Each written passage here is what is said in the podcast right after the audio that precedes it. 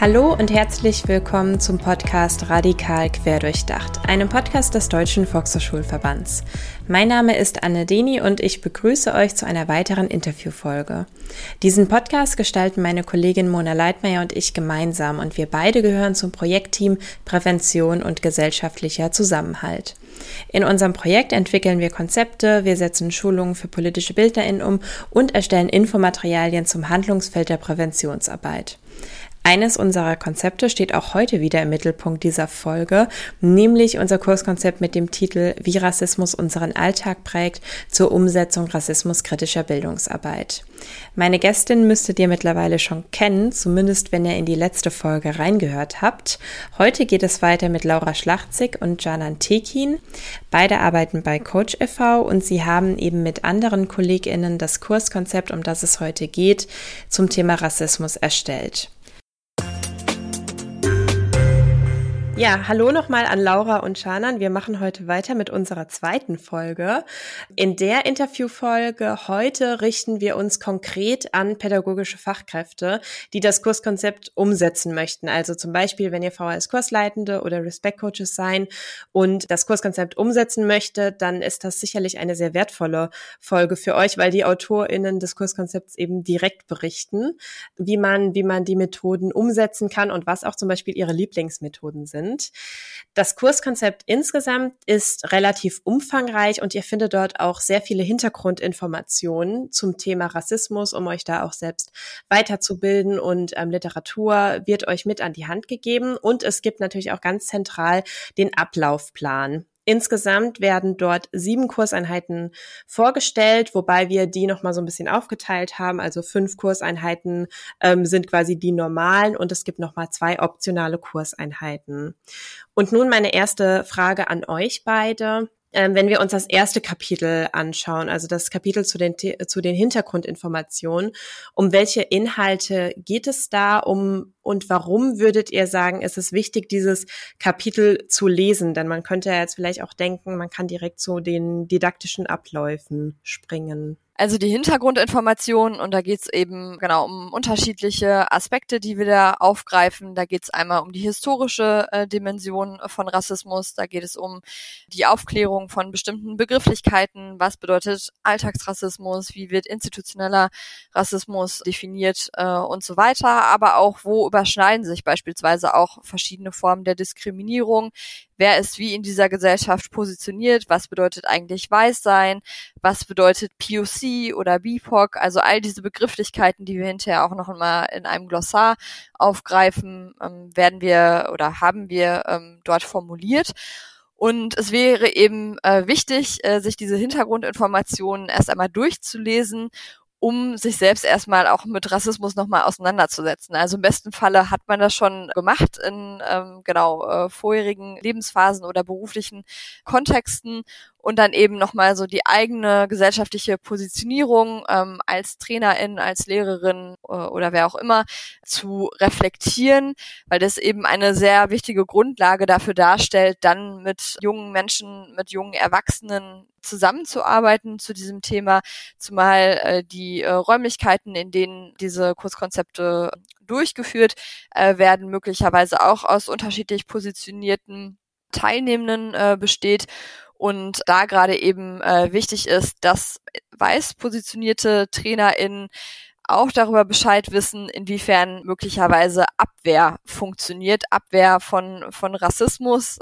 Zum Beispiel, wenn äh, von Rassismus betroffene ähm, Jugendliche von ihren Rassismuserfahrungen äh, erzählen oder wie Rassismus ihr Leben strukturiert, dass es eben nicht dazu kommt, dass die Erfahrungen bagatellisiert oder abgewehrt werden, sondern wenn überhaupt erst der Eindruck entsteht bei der Person, möglicherweise ich spüre da irgendwie so eine Abwehr oder ein Unwohlsein oder kann das gar nicht glauben oder will das nicht glauben, dann eben zu wissen, okay, das sind Prozesse, die da stattfinden, die eine ähm, Abwehr beschreiben und diese dann eben zu reflektieren. Und da haben wir auch die unterschiedlichen, genau, Stufen, die allerdings nicht als Treppe äh, zu verstehen sind, äh, in denen man sich in der Abwehr äh, befinden kann, auch aufgelistet.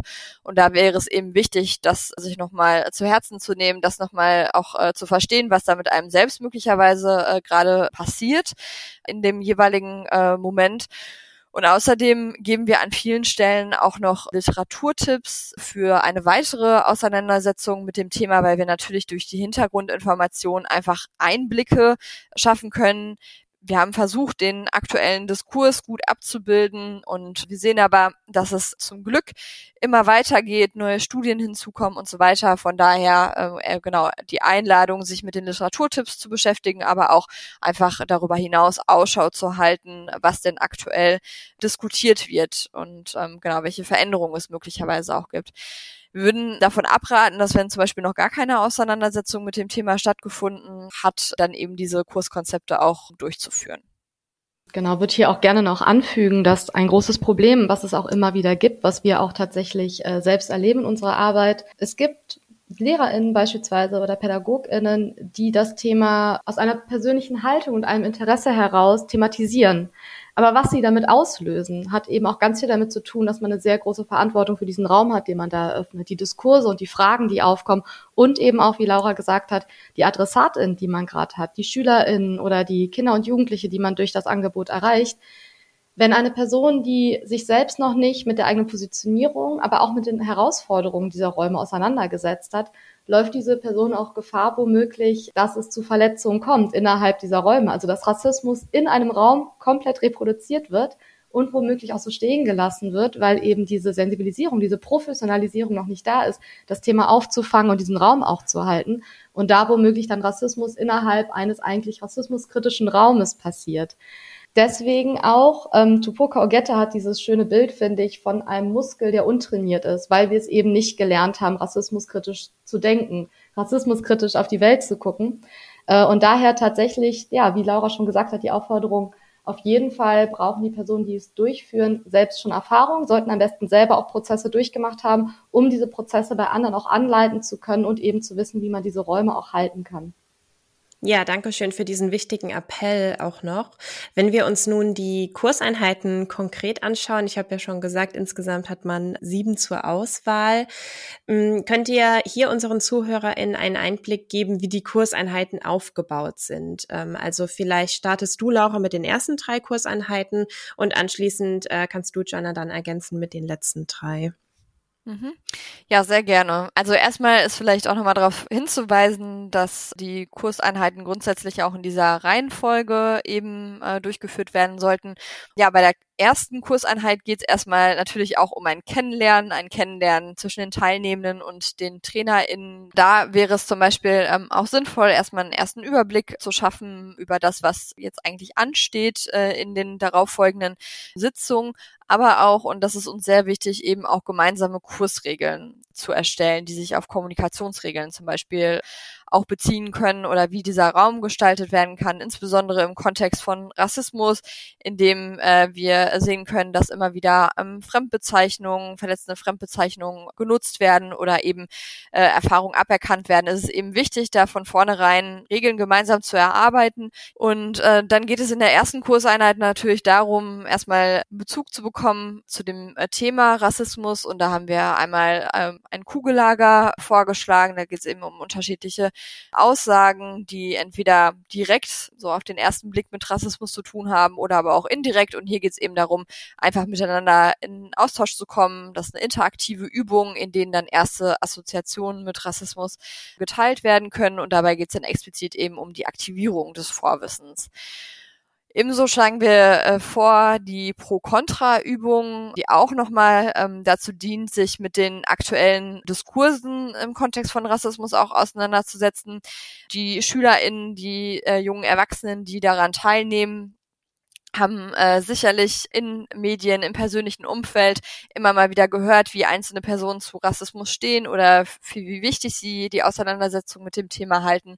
Und da würde es eben darum gehen, eine Pro-Kontra-Diskussion zu äh, simulieren und äh, unabhängig davon, ob man jetzt selbst für Pro oder Contra ist, sich eben mit den unterschiedlichen Argumenten zu beschäftigen. Und da ist es natürlich aber auch nochmal wichtig, gerade auch bei den äh, Kontra-Argumenten eben äh, zu versuchen, auf rassistische Reproduktion zu verzichten.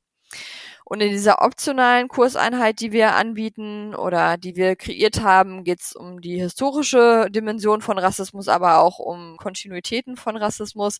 Und da schlagen wir einmal vor, sich mit dem eigenen Begriffsverständnis von Rassismus auseinanderzusetzen, aber auch mit unterschiedlichen Definitionen äh, von Rassismus von eben Personen aus der Rassismusforschung, von Personen wie Tupoka Ogette, die sich sehr intensiv als Autorin, als Trainerin mit dem Thema Rassismuskritik auseinandersetzt. Und außerdem äh, würden an dieser Stelle dann die äh, Teilnehmenden auch nochmal einen Input bekommen von der jeweiligen Trainerin, von der durchführenden Person zu historischen Kontinuitäten. Also einerseits eben, ne, wie, äh, wie, ist Rass, äh, wie ist Rassismus entstanden, welche Geschichte äh, gibt es da und wie zeigen sich aber auch die Kontinuitäten heute. Und da äh, würden wir eben dann empfehlen, dass die TrainerInnen die Hintergrundinformationen auch als Grundlage dafür nehmen. Und in der zweiten Kurseinheit geht es eben äh, darum, äh, auch sich nochmal mit unterschiedlichen ähm, Aussagen im Kontext von sozialer Ungleichheit auseinanderzusetzen. Wir schlagen da eben eine Positionierungsübung vor, in der man bei bestimmten Aussagen sich positionieren muss auf einer Skala von 0 bis 100 Prozent und das anschließend dann gemeinsam reflektiert und in einem zweiten Schritt die Übung Rassismus macht Ungleichheit. Die ist angelehnt an die Übung Ein Schritt nach vorn, die möglicherweise auch die eine oder andere Person schon kennt. Und da geht es eben auch nochmal darum, die unterschiedlichen Dimensionen von gesellschaftlichen Ungleichheiten zu äh, reflektieren und insbesondere in Bezug auf Teilhabe. Genau, wir haben hier an der Stelle ähm, Bildungsmaterialien von Coach e.V. mitgebracht und zwar den Kurzfilm äh, Ihr wolltet es ja so. Das ist ein Kurzfilm, der entstanden ist in einer Multiplikatorentschulung von Coach e.V. in Kooperation mit Inhouse Media, wo die ähm, jungen Erwachsenen selber ihre Geschichten und ihre Perspektiven im Kontext eines Kurzfilms verpackt haben und hier gerade auch das Thema Alltagsrassismus, was wir in der vorherigen Folge auch besprochen haben, thematisieren. Die Protagonistin in diesem Film gibt eben Einblick, wie Alltagsrassismus funktioniert und ähm, gibt hier eben auch Einblicke in eine Thematik, die ja auch sonst sehr problematisch ist. Also wir haben ja oft dieses Phänomen, dass Rassismus erfahrene Menschen oft repräsentativ für sprechen sollen, angesprochen werden, zu Rassismus etwas erzählen sollen. Das sind oft sehr problematische Situationen, weil die Menschen es sich selbst nicht ausgesucht haben, in dem Moment zu reagieren. Hier haben wir aber mit diesem Kurzfilm eben die Möglichkeit, dass eine Person aus ihrem Leben, aus ihrer Biografie heraus spricht. Anschließend an diesen Film, der dann gemeinsam geguckt werden kann, gibt es Reflexionsfragen, die eben dazu anregen, sich damit nochmal tiefergehend auseinanderzusetzen und tatsächlich nochmal eine andere Brille aufzusetzen oder eine andere Perspektive einnehmen zu können. In der fünften und sechsten Kurseinheit ist es dann eben ganz wichtig und deshalb auch diese Steigerung, die ja auch Laura schon benannt hat, also es baut ja alles aufeinander auf, dann tatsächlich nochmal zu gucken, wie eigentlich die Funktion, die Wirkweise von Vorurteilen, von Stereotypen, von Bildern im Kopf funktionieren, welche wir davon auch haben und wie damit eben umzugehen ist. Und weil gerade das der größte Themenkomplex ist, gibt es eben zwei Kurseinheiten zu. Dann gibt es ja noch optionale Einheiten und da besonders auch die eine, die sogenannte ähm, Rassismus auf den Kopf gestellt, angelehnt auch an die Kopfstandmethode. Finde ich persönlich auch eine ganz tolle Methode, weil ähm, es fällt uns ja oft sehr leicht, Kritikpunkte zu finden oder in so Einbahnstraßen zu denken und keine Lösung zu finden. Und diese Übung, finde ich, ist tatsächlich immer sehr gut. Kann man auch wirklich gucken, wo man sie einsetzt. Ist manchmal sogar total gut, wenn man merkt, die ähm, Teilnehmenden kommen gerade nicht weiter, haben sich ein bisschen verrannt oder wissen gerade nicht, wie sie jetzt hier auf Lösungen gucken können. Und hier einfach nochmal Handlungsfähigkeit herzustellen, gemeinsam eben ja Rassismus auf den Kopf zu stellen und eben anhand einer Übung ähm, zu formulieren, was ist hier eigentlich das Problem, das Problem quasi umzudrehen und dadurch eben zu gucken, wie können wir gemeinsam an Lösungen arbeiten. Es ist also eine Übung, die ähm, angelehnt ist an ja so eine Rollenspielübung, aber eben die Kreativität fördert und deshalb finde ich tatsächlich so gut als Energizer sich eignet, aber eben auch gerade im weiteren Verlauf, um wirklich lösungsorientiert auf dieses Problem zu gucken. Ja, da haben wir ja jetzt schon einen sehr guten Eindruck bekommen. Wenn wir uns jetzt nochmal genauer die Methoden beziehungsweise Übungen anschauen, ihr habt ja auch schon gerade ähm, einige erwähnt. Was war euch da besonders wichtig bei der Methodenauswahl beziehungsweise bei der Methodenzusammenstellung? Ähm, also ihr habt ja zum Beispiel auch auf bewährte Methoden aus, aus eurer Arbeit zurückgegriffen, oder? Wir haben die Methoden jetzt hier im Kurskonzept auch aufgelistet, mit denen wir selber gerne arbeiten, die wir selber als äh, ja sehr gute Methoden gerade auch für erste Einstiege, die sich bewährt haben in Basisworkshops, in so Einsteigerworkshops zeigen, aber auch im weiteren Verlauf. Und wir haben auch darauf geachtet, dass das Methoden sind, die Menschen durchführen können, die vielleicht noch nicht so lange im Trainingskontext äh, tätig sind, damit hier eben auch genau einfach die Möglichkeit ist, dass tatsächlich so eine Multiplikatorenebene nochmal anders erreicht werden kann. Ja, danke schön. Wir haben ja heute auch die Zeit, äh, nochmal ganz, ganz tief äh, reinzuschauen, auch in die Methoden. Deshalb habe ich mir gedacht, ähm, schauen wir uns doch mal vielleicht jeweils eine Methode an, die euch persönlich besonders gut gefällt. Also ihr könnt jetzt quasi eure Lieblingsübungen vorstellen. Chanan, möchtest du anfangen? Was wäre deine Lieblingsübung? Tatsächlich mag ich sehr gerne ja, Rassismus auf den Kopf gestellt, wo ich ja gerade schon kurz drauf eingegangen bin. Aber ich finde auch, dass die Übung pro Contra sehr spannend ist. Das ist tatsächlich eine Übung, die wir ähm, selber äh, ja, entwickelt haben. Entlehnt ist sie tatsächlich aus Assessment Center, die ähm, beispielsweise genau in größeren Firmen durchgeführt werden. Das ist eine Rollenspielübung, wo eine Gruppe eingeteilt wird in zwei sich gegenüberstehenden äh, ja, Kleingruppen pro Contra. Die einen sind eben die Pro und die anderen die Contra. Wichtig ist dabei, dass sie nicht partizipativ eingeteilt werden. Also die Gruppe wird eingeteilt und dadurch kommt es eben auch, dass Menschen auf einer Seite sich finden, die nicht ihrer eigenen Überzeugung entspricht. Spannend ist das aber, gerade weil man eben dadurch diesen Perspektivwechsel hat. Und die Pro-Kontra-Übung zielt eben darauf ab, einmal zu gucken, warum sollten wir uns eigentlich hier in diesem Raum heute und wir auch als Adressatin mit Rassismus auseinandersetzen. Das heißt, die eine Gruppe sagt, wir sollten uns damit auseinandersetzen, die andere Gruppe sagt, wir sollten uns nicht damit auseinandersetzen. Damit wird halt ganz viel wiederholt. Natürlich so, ja, wie man so kennt, bestimmte populistische Sachen werden natürlich über, äh, wiederholt. Auf der anderen Seite ist es ganz spannend, umso länger man den Teilnehmenden Zeit gibt, in dieser Pro-Kontra-Übung zu sein, umso mehr merkt man auch, dass teilweise auch so unbewusste Glaubenssätze wiederholt werden oder Diskurse, die man hat, vielleicht im Kollegium oder im Freundinnenkreis, dass man merkt, da gibt es auch ganz viel Unsicherheit, was vielleicht auch dafür spricht, dass es tatsächlich ja auch Vorbehalte gibt, sich mit Rassismus auseinanderzusetzen. Ein Beispiel, und das finde ich immer ganz schön, ist in ähm, genau einem Sozialverein, einem Verein der Kinder- und Jugendhilfe, hatten wir diese Übung mal gemacht. Und da kam dann eben innerhalb dieser Übung auch raus, dass die Teilnehmenden dann ehrlich gesagt haben, ich möchte mich damit auseinandersetzen, ich finde es wichtig, aber ich merke, dass ich da wirklich merke, dass ich unsicher bin, weil was ist, wenn ich es falsch mache? Was ist, wenn ich es schlimmer mache, weil ich weiß, wie es geht?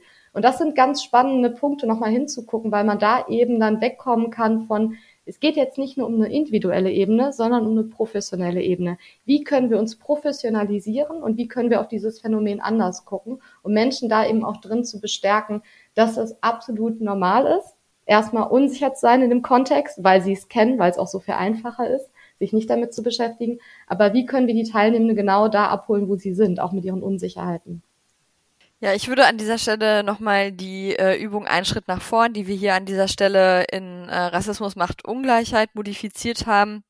Und äh, neben den bereits genannten Aha-Effekten, die wir immer wieder ähm, erkennen können, ist diese Übung meines Erachtens auch sehr sinnvoll, um sich mit den eigenen Vorstellungen von Normalität auseinanderzusetzen äh, und äh, eben die eigene Perspektive, die eigene Lebensrealität eben zu hinterfragen, kritisch in Bezug auf äh, das eigene Verständnis von Normalität eben zu reflektieren und wie man möglicherweise auch als abweichend oder nicht normal in dieser äh, Gesellschaft wahrnimmt.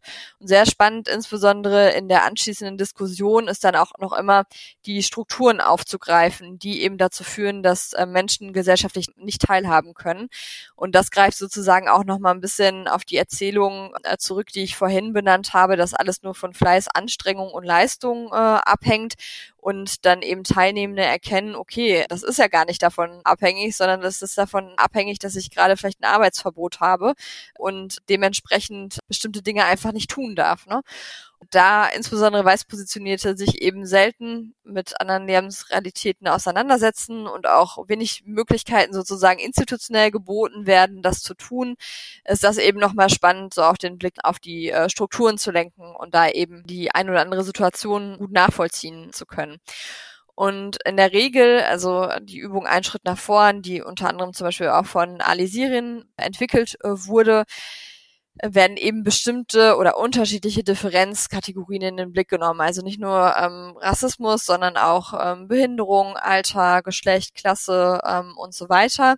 Und in der Modifizierung der Übungen, die wir an unterschiedlichen Stellen vorgenommen haben, haben wir insbesondere versucht, den Fokus auf Rassismus zu legen, um eben die Übung etwas zu vereinfachen und den Einstieg für Teilnehmende zu ermöglichen, die sich noch nicht mit dem Thema auseinandergesetzt haben.